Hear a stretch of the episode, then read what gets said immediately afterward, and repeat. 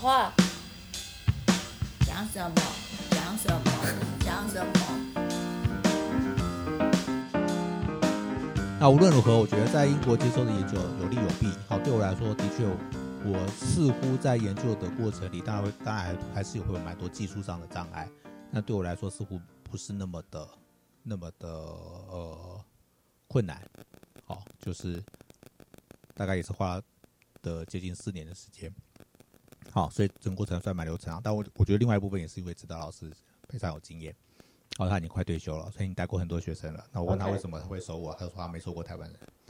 好，OK，新鲜。OK，所以我也对，那那他就是对，我们就顺利的完成了这个过程。好，那后来回台湾，回台湾其实我们这个领域的博士可以找到工作非常的受限制。好，大概只能找教职，那从教职大概稀缺人才。应该这样讲，动科动科领域的缺非常的少，然后你要排到有生理、生殖、生理的很，基本上大概可能都是要五六年、六七年才会等到一个缺、一两个缺。对，那这两个缺你时间没有碰到的话，大概就是这段时间就是到处流浪。好，那反正我回来大概也是流浪一阵子。好，呃，这就是另外一个人生蛮奇怪的转折，就是我毕业本来是想去其他国家，嗯，啊，我老板是希望我留下来，把本来都在博士论文的东西再再继续做个两年差不多，啊，但是我就跟他讲说，我不喜欢在一个地方待太久，好，然后我我我希望换个国家看看，然后因为那时候签证也到期了，我就想先回台湾，那先回台湾以后就。因为就回台湾就很开心嘛，然后学位嘛，那就整天吃吃喝喝，然后所以后来那段时间有段时间就是身体就变突然变得很差，因为吃吃对，喝喝喝，太多了，就喝太多了。在英国没得喝是在英国其实也一直都在喝，但是就是时间跟空间受到很多限制。对，因为你周间还是该做什么要去做什么。对嗯，那回台湾以后，大概就一开始就想说啊，就找工作，然后就吃吃喝喝，然后几个月就胃就不太行了，好，就其实就胃溃疡了。对，然后就没办法，就想说啊，台湾的医疗资源最好，去别的国家应该会很惨，所以他说好吧，那我就在台湾找工作好了。好，所以就是身体的状况把把我自己卡在这里。好，那 anyway 那也无所谓啊，就后来就找一个工作，就去国家卫生研究院。那因为我内分泌的专长有动物动物动物实验的专长，所以我们后来就去那个环境医学环境医学组。那这不呃那个老师是林平平老师，好，他也那时候从中山医学大学跳槽到国家卫生研究院。好，那他做的东西主要就是环境内分泌干扰物对动物造成的毒理影响，毒理跟病理影响。好，那我去因为我的他希望建立就是实验室可以开始建立一些跟动物实验有关的模式，然后可以去做一些病理上的研究，因为他早年的研究比较是偏偏细胞毒理。好，那所以他要转型成一个同时具有动物毒理研究能力的实验室，那我就那时候就过去了。好，那过去那段时间其实还蛮有趣的，就是从以前的生理研究转型到毒理跟病理，然后也开始跟一些临床医生有合作，然后也做了蛮多从动物跨到人类的毒理病理研究跟环境毒物的铺路。好，那当然这部分对我的这个做研究的观念也有蛮大的一个扩大。好，从以前其实生理的研究是比较比较核心的，这个核心当然提供给我很大的帮助，所以我可以顺利的跨到毒理跟病理。啊，因为生理是一个非常好的基础。好，那的确这个过程里面也看到了完全不同的很多不同的思考的模式跟观念。好，因为一旦进入毒理跟病理的范畴，那而且又牵涉到临床的临床的研究跟一些后续的诊断的话，那其实整个思考的方向都会进一步的扩大。好，所以在国医院的六年，快六年，待了快六年的时间，然后最后也是因为制度问题，然后国务院说他们不想再聘博士后了，他们希望这六年六年的博士后全部滚蛋。对，然后那时候快你说那时候被踢了，对，那时候快六年了，快六年以后想说，好吧，那我也不想被你们赶，我就自己去找工作了。然后那时候工作会找到北医，北医的研究单位，其实教研部，因为说也不能研究单位，教学医院通常有一个很特殊的体制，就是他们会有一个教研系统。啊，教研系统就是临床的医生想做研究的时候，大家就拿一笔钱出来，丢到那个存钱筒里面，然后用那个存钱筒来请研究人员来帮他们做实验。好，那个时候就是这样的模式，然后就是几个医生就血肿科的、中医科的、妇产科的，然后就凑一凑，然后就把我弄进去。那我弄进去了以后，就开始帮他们做。我那时候做的东西就几乎都是在做中药，应该说中草药萃取物、中草药萃取物跟化疗药物的交互作用。好，那还运气还不错啦，做的蛮成功的，所以就在那边四年就也发了不少 paper。那一年是真的是写 paper 写到手软，所以当然那部分其实我觉得工作是一个让我可以很专心的做一件事的地方，就是我就是单纯去做实验写 paper，做实验写 paper，然后后来一些东西那个他们医生也拿去搞了一家公司去做药，当然他们后来出了什么又出了什么奇怪的问题，那我就会想到，嗯，做生意真的很难，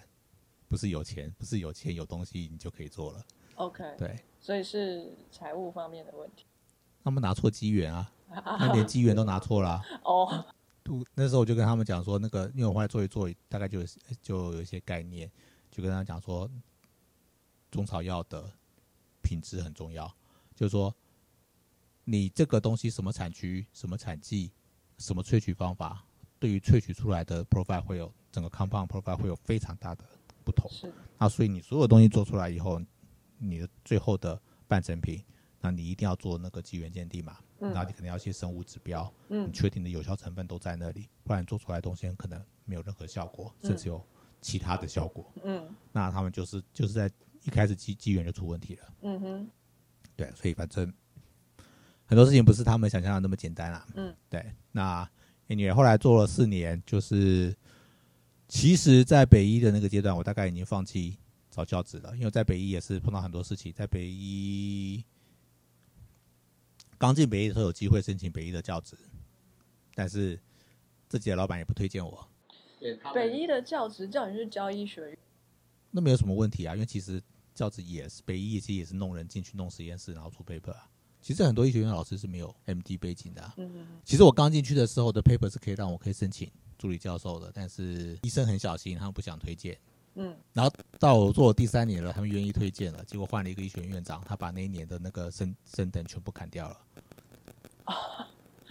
一个都没有。所以那那一年就是占中止，他们本来每年大概都会有两三个、两三个这样拼进来。然后因为他们其实很简单，他们就是以 paper 为绩效嘛，你有 paper 就活下来，你没有 paper 过两年就解聘啊，就这样啊。他们用这种方式去筛啊。那那对我来说就是一个机会嘛，反正有机会就证明自己行不行。如果没有机会，是不是？如果如果你证明不行被刷掉，那那也是那也就那样。但是我两次碰到的机会，其实坦白讲，它都不是我有没有能力做研究，而是那个时间点是不是这个机会是不是你的，就这样。嗯所以这就是一个非专业因素。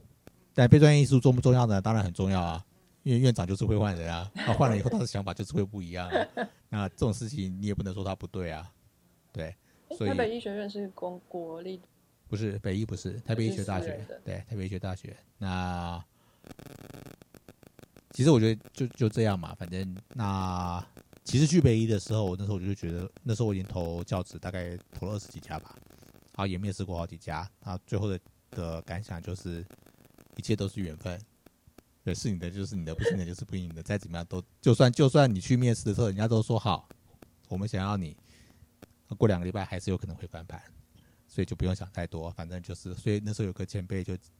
台大的老师就跟我说，你就当做去交朋友，你就当做去交朋友聊一聊，这样嗯没有什么太大的负担，不是喝酒的朋友，就聊聊 聊聊对不喝酒可以聊得出来什么？也可以，你可以知道别人在干嘛 其实我觉得还是蛮有趣的，因为你去了以后，你还是会了解说每个单位哎有不同的风格。对，其实我觉得你还是分得出来，还是分得出来。然后这一点就像是到最后，我们后来我们自己西藏在在征人的时候，我们都会希望尽可能的去让来面试的人心里觉得温暖一点。当然，我觉得有时候也真的很困难啦，因为很多面试人都是历经沧桑，真的，对，那台湾的现实情况是真的，有时候有时候我觉得对来来来应征的人其实不太公平啦，你没有办法提供车马费，然后你也没有办法好好的，如果人家远远远道而来的话，好好的招待人家，让人家坐下来可以聊一聊，嗯没有。那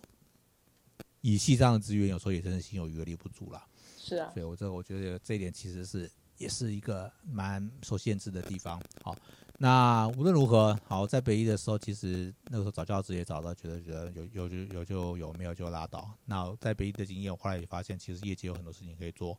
那其实也有蛮多的机会。那但是后来后来就接下来就回中心了，回中心呢，其实之前我也来中心应征几次啊。前面来过一次，那后来又来了一次。其实每一次就是因为怕开天窗，怕那个有缺在那里，然后没有人来应征开天窗。但是后来就刚好就是有一个那个乳品加工的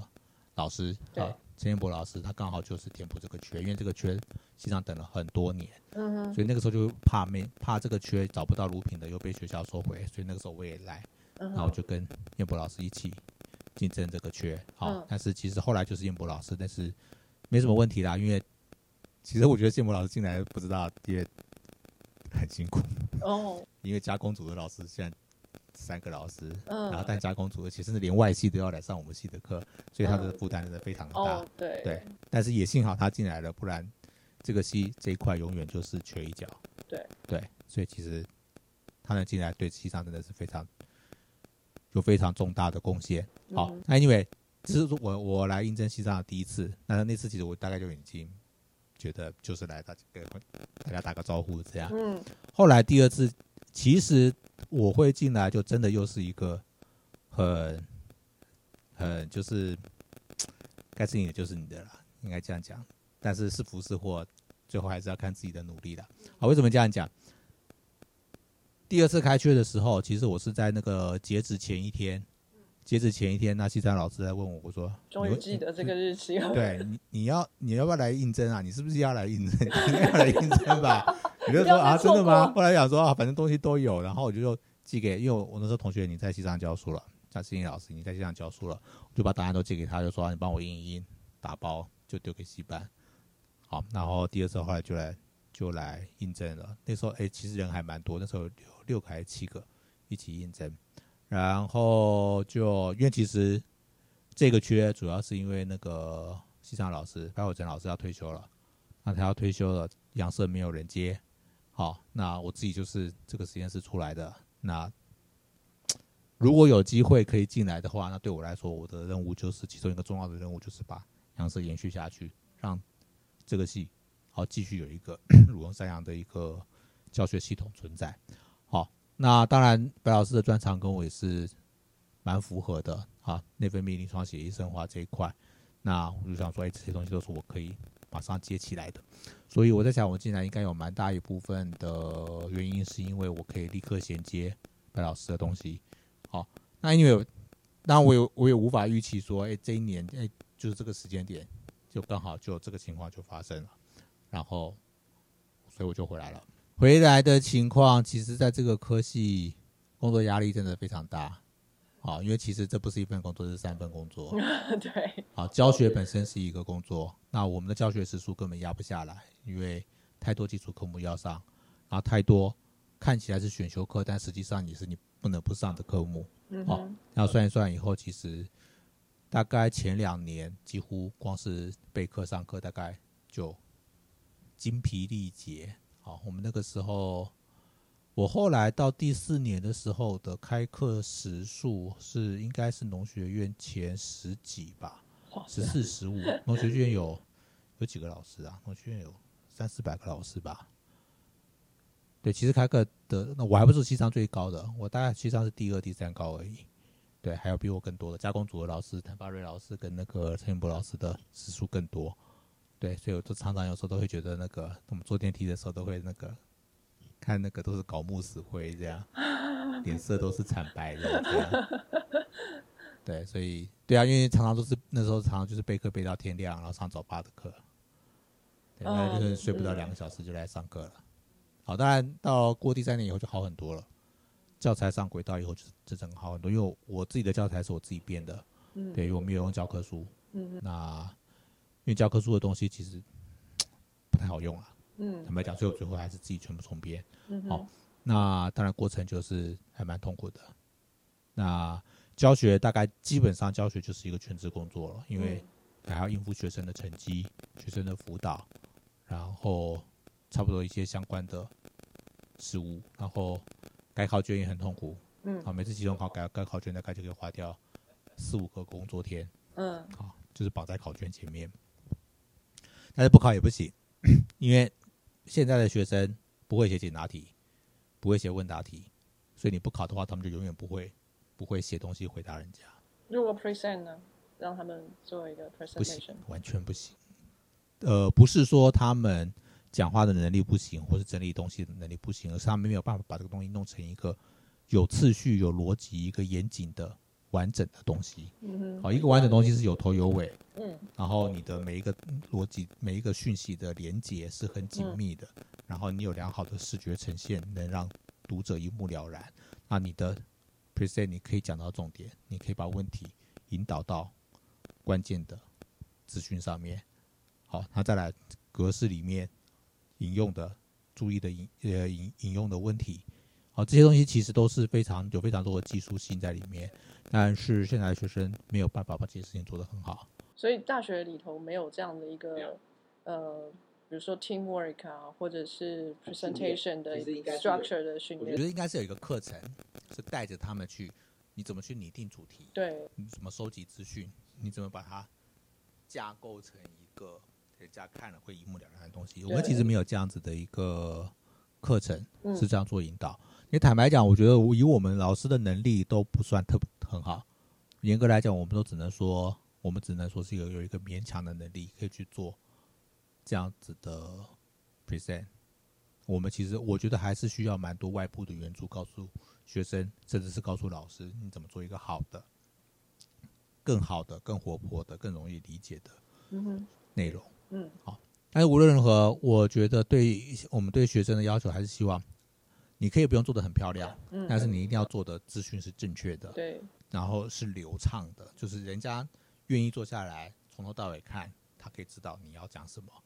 你不用做的很漂亮、很活泼，嗯那那可能就是吸引没有兴趣的人来看。嗯，对。但是对于有兴趣的人来看的时候，这个东西的资讯本身要是完整的。是对，那要训练到那个地步，坦白讲，以我们现在人力大概就已经不太行了。对，这要做到那样子的一个教育程度，其实代表这个老师要是专职的课程老师，他要把全部的精力放在课程上。嗯，好，当然我们要做的事情不是只有这样嘛。那实际上，真正不论是学校、科技部对我们的期待，都是写 paper，都不是教学生。对，好，但是一还是得教学生，还是得让学生有满意度。好，研究的部分，好像我进来，因为呃接了白老师实验室，大概其实大概到第三年我才开始去把实验室整理出来。好，因为其实同时我还有个阳色要顾，嗯好，那阳色运气好是不好，嗯，第二年来这边第二年，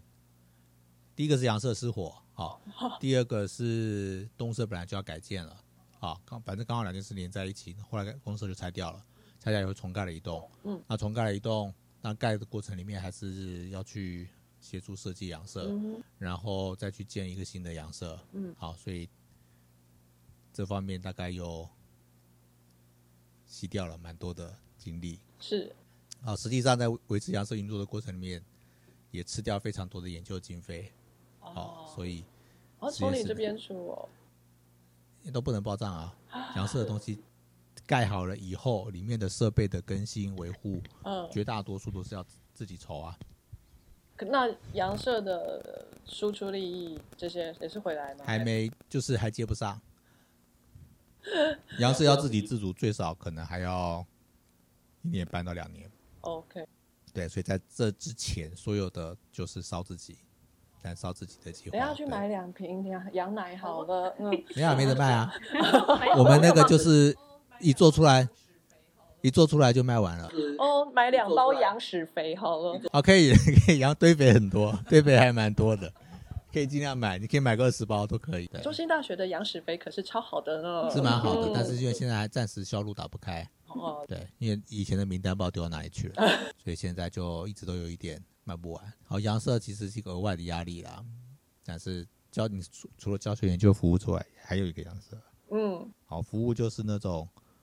我们常常会接到那个什么审书、哦，教科书之类的，其其他的机关的委托事项啊，然后比如说呃一些出题比赛，然后参访，或者是比如说像高中生解说之类的，还有就是有些这些事情，那这也是服务，可大可小，可多可少。当然有些业界来的服务还很啰嗦，很讨厌，而且还不给钱。啊，业界的不给钱，因为你光是评估的事情，光是建案的过程，大概就要花一年。那，比如说我们跟有一个有一个香港一直香港商一直要来合作，那香港人香港那那家老板对生医研究毫无概念，所以我们光是搞搞那个做动物实验嘛，那你要 animal protocol 嘛，对，光搞 animal protocol 就搞掉了半年多，但他们不了他们不了解这件事情的重要性，他们不知道 animal protocol 没搞好会搞到全我们全系的动物实验全部出问题。对，那还有就是实验的流程，他要做一些，他也是要做一些萃取物，做一些疾病模式。那问题这些东西做下去，我们我们做生意的规划这种事情都是两年三年在做，他他想要是三个月六个月，怎么可能呢？，对，所以这是一个巨大的 gap，然后就在里面超过一年了。但这些东西全部都会花时间，然后你不见得有收益，嗯，对，那时间还是一去不复返。好，那教学、研究、服务，研究就是研究生，那研究生一样，两年好，我们训练训练好了就走了，就毕业了。好，然后接下来又要重新训练，自己做实验最快，学生做实验真的做到天荒地老。你为像我还会自己做实验啊？没时间，我尝试过自己做实验，嗯自己做实验结果就是每天十二点回家，然后你早上八点还是要来上课，然后你还没时间备课，嗯，对，所以后来发现不行，真的没办法。你真的要做到这些事情，就是不就不用睡觉了，嗯，不用睡觉就可以做很多事情，或者一天三十六个小时也可以做很多事情，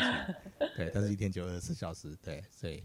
对你看晚上不回家，你就被多几天，大概就就就会被休掉了。嗯，对，嗯。这是现实的压力啦。那到底要我们做什么？到底要我们好好的做研究呢，还是要好好的做教学，还是我们要去服务社会？都可以啊。你至少拿掉一项也可以，那你觉得呢？你想象中的大学教授的最主要业务应该是教学还是做研究？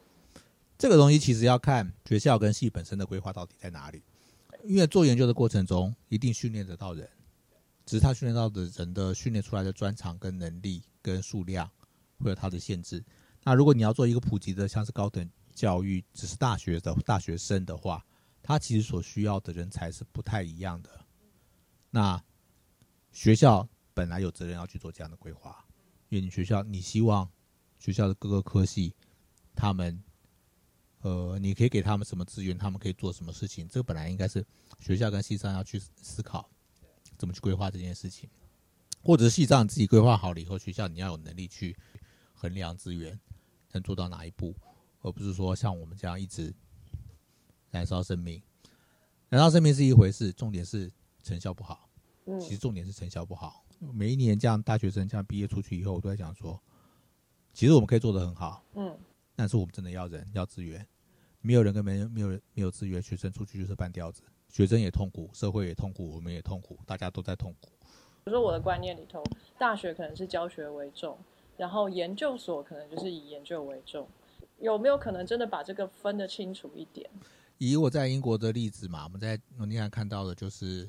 西藏所有西藏大概也是十二三个老师，然后他们的他们会形成 module course module，然后每个 module 比如说一个 reproductive biology，他就会西藏好几个老师，每个老师去讲一堂，对讲一个 lecture，对然后开书单，对然后学生听完 lecture 后回去看书单。然后考题就是一个大问答题，让你去写写满四个小时，这是。大学嘛，对不对？对对所以你会发现他们的这个设计，老师的授课的时数是比较短的。就是比如说你一个生殖生物学嘛，这个 module 可能一个学期就是排，可能排十个 lecture，那十十到十二个 lecture，然后他可能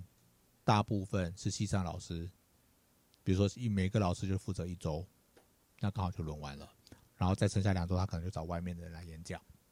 好，那你学生就是书单就开回去了。反正我我就是给你这个范围，我也给你重点提纲了。好，那书单你自己看完，然后就考试。考试就是在这个大范围里面考试。所以你其实这样讲，其实学生的压力是很大的。你真的要真的要让他们像英国要念到 owner degree，就是你毕业是那个 owner 的，比如说是比如说 first class 或者是 upper second，那你念书真的要念得很辛苦，因为范围很大，对，然后会非常不管哪个领域都会要求你要很深的理解，对。那台湾的台湾的情况就是填鸭，就是把所有的知识压缩好，整块丢到丢到学生的脑袋里去。但是我觉得反而填鸭是最好做的。你教材做好了，你讲第一年讲第二年讲第三年，其实很容易，你就一直这样讲了，你也不需要做太多的调整，然后就上课就是一直讲一直讲讲，讲得清楚一点，讲得不清楚的差别而已，讲英语漂漂不漂亮，容不容容不容易阅读的差别而已。那这个情况就变成学生填鸭，就是填鸭出来的东西就是他有基本的知识，但是你要他活用有困难，真的有困难。但我不是说。英国的特别好，只是以他们这样子的方式出来，你会发现他们的学生真的很多思考上会比较有能力去做更有弹性的思考。但是台湾的学生，坦白讲，真的是大学毕业生，你叫他针对他的他的研究即兴发挥去做一个很清楚的论述，能做到的人其实不多。尤其是理工、理工农医这一块，其实有能力对自己做的东西做非常清楚的表述的人，其实不多。特别是这个表述是可以跟不同领域做连接，对。那跟着你看台湾这样子的填鸭式的大学教教育，那接下来上来他们同样的学生进入研究所，那他们也会殷殷的期盼着领导他的人给他一个方向，给他一个是啊，他可以吃的东西，他就是跟着走就好，没错。那所以这是一个台湾特色的教育方式。那你看得到说，我自己觉得啦。台湾是这样子的一个 strategy，它当然不会是白纸黑字写下来的，但但这样看起来就是说，你在训练一批 technician，然后你把那些 thinking 的的这种 education 的责任是放在国外的，你把人才送出去，然后这些人才在国外受受到这些 thinking 的 training 之后，回到台湾来带领这一群 technician，这这其实也是一个方式，啊，但但是呃，你会。在您看来，就是在你的眼里看来，这这样的方式会继续持续下去吗？还是你觉得这有可能会因为出国的人数越来越多，然后或者呃台湾的民主思想越来越呃成熟，呃学生会有更多的空间去思考，然后这样子的状况有可能会转变？呃，看起来比较像是恶化。第一个，出国的人越来越少，出国的人越来越少。第二个。学生就算学生有好的开放性的这个先天的观念在，就是上大学之前他就有一个不错的开放观念。那学校有没有环境，有没有资源，这是一个重点。那以我们现在大学环境资源非常紧绷、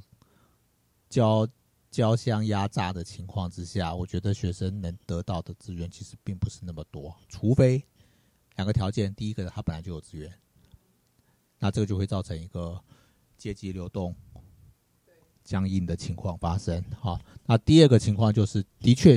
学我认为学校还是有一些资源，无论如何，学校的资源比出社会多，还是会比出社会多。那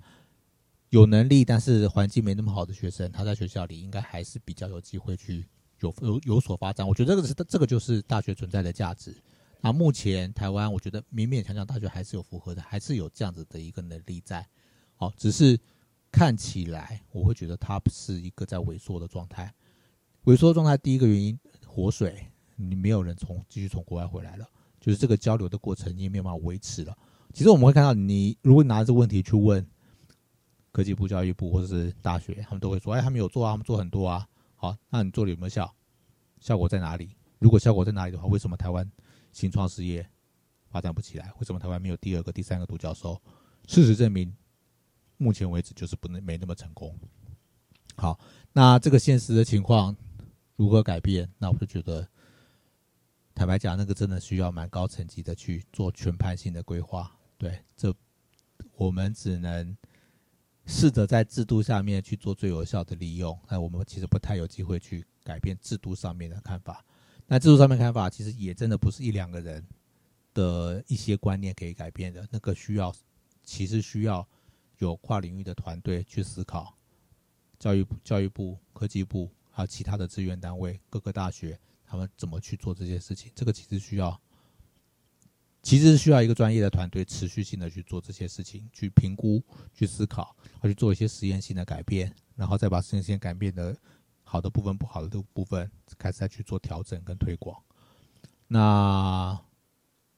这样子的运作机制，啊，我们很确定在台湾是，对，不是存在的，所以，好，所以我们有蛮多，其实我觉得社会要进步，大概真的真的有蛮多问题要去一步一步解决啦。那因为我们的节目呢，就是成立的这个宗旨呢，是希望让现在正在求学的新兴学子们看到，除了自己眼前看到的、每天接触到的老师啊，他们是在学校里面教书，这是一种职业。然后还有他们的学长姐，可能有很多成功的学长姐，都是在他们研究的领域里头有专业的发展。比如说学工科的会去台积电。比如说学生医的就会去药厂工作，那常常呃，身为一个研究生或者身为一个大学生，很难再看得到社会上有其他的范例，其另外一条路就是第三条路，除了业界跟学界之外，还有没有第三条路，或是第四条、第五条，甚至更广大的不同的 option 给他们？所以这边请学长呃，可不可以跟我们分享一下您看过的？念到了博士了，然后他从事的工作是跳脱这样的框架的。我这样讲好了，我觉得其实这个问题最大的问题是在专注自己要走的路，因为一个人他可以建立自己的专长，那别人会来找他。所以，当有时候你在思考第二条路、第三条路、第四条路的时候，其实应该是从自己的专长里面找，从自己喜欢的、想做的、投入的跟。付出了什么东西，得到的东西，以这里为核心去扩大，而不是去另外找一条路。因为另外找条路最大的问题说，其实你们都不，大家我们都不了解我们自己专业领域以外的事情。但是我们如何让我们自己手上的东西对别人来说变成有价值的？这点其实我常常就在跟学生讲说，我们在社会里面生存，是我们可以生存，是因为我们向社会证明了自己的价值。那如果你有第二条路、第三条路、第四条路，其实是因为你自己有那样的特质，你有那样的能力，然后这个能力，那当然你的问题就在说，我如何让这个能力被别人看到，被市场看到？那市场看到了，其实就会有人开始来找你。那你要考虑的问题就是说，这条路到底适不适合你的发展？好，那因为我会对我来讲啦，个体在社会里的关系就是是一个互动的关系。那这个人可以在社会生存，代表说他可以呈现出社会需要的价值。那他可以呈现出社会需要的价值，那社会自然就会有个价值流动，去让这个人可以生存跟发展。那一个人的情况，当他越来越缩，越来发展的方向越来越缩减的情况之下，就代表说他对社会的价值越来越低。那每一个人他让自己的能对能回馈给社会的价值越大的时候，社会就越依赖这个人。好，所以我会觉得，常常来讲对。学生他们要毕业的时候，就是说，你们的前几份工作最重要的是这个工作能让你累积什么能力？人家不会平白，当然人家也不会平白给你能力，你要去证明自己。当你证明自己以后，你才有办法去从社会拿一些东西过来。但是拿一些东东西过来说，你要知道这个东西是取决于你能给社会什么。嗯我当然我我讲这些事情的前提是说，这些人都是没有家庭背景的。有家庭背景，这个事情是完全是另外一回事。对，有家庭背景你就不需要太担心这些事情。对，但是如果啊，大家自己觉得说你自己家庭背景不是那么扎实，你会需要，你会需要自己自力更生、自己支持自己的话，那这个人自己身上的能力，好是每个人自己身上特殊的能力，是他生存下去的基础。那这个能力，通常能力可以扩大，就是你对自己的能力有自信、有兴趣、愿意投入。愿意牺牲，嗯，那这个东西就会不断的扩大，这个过程是蛮重要的，嗯嗯，那可以给我们一个例子吗？有一个例子吧，就我自己啊，哦，因为其实我自己在职场上也是蛮多呃转折点的时候，也也碰过蛮多的困扰或者是困惑之类的疑惑。对对对，但是后来顺利走过去，都会发现其实都是基于我前面做了什么事情，嗯哼，我累积了什么 credit 或者是 reputation 或者是我的能力。好，嗯那这些东西别人看到了，那别人会记得，那嗯适当的时间点，这个东西就会效果就会出来。但如果我不去做这些事情，我不去累积这些事情，实际上机会来的时候就这样飘走了，嗯。机会不会留在我身上。对，那如果真的要讲成功的例子的话，那我就会觉得，其实我我觉得我身边的例子太多了，像这样的中年转转业，就是二度、三度转业，基本上他们全部都是因为他们在前一份工作就已经做到了让别人看见的程度，是，所以当他们需要换工作的时候，工作会跑来找他们，而不是他们在花时间再去。嗯他们花时间找工作是去找那些是来找他的人里面挑一个，对，而不是自己花时间去面试求去求别人给他工作。我觉得大概都是这样。大概年轻人刚毕业的第一份、第二份工作，你可能还会需要去积极的推销自己、说明自己。嗯，但是应该到了第第三、第四份工作的时候，是别人看到你，嗯然后会想要就就是你你开始释放出一个你要换工作的讯息的时候，别人就会来嗯接触你了。我觉得应该是要往这个方向发展。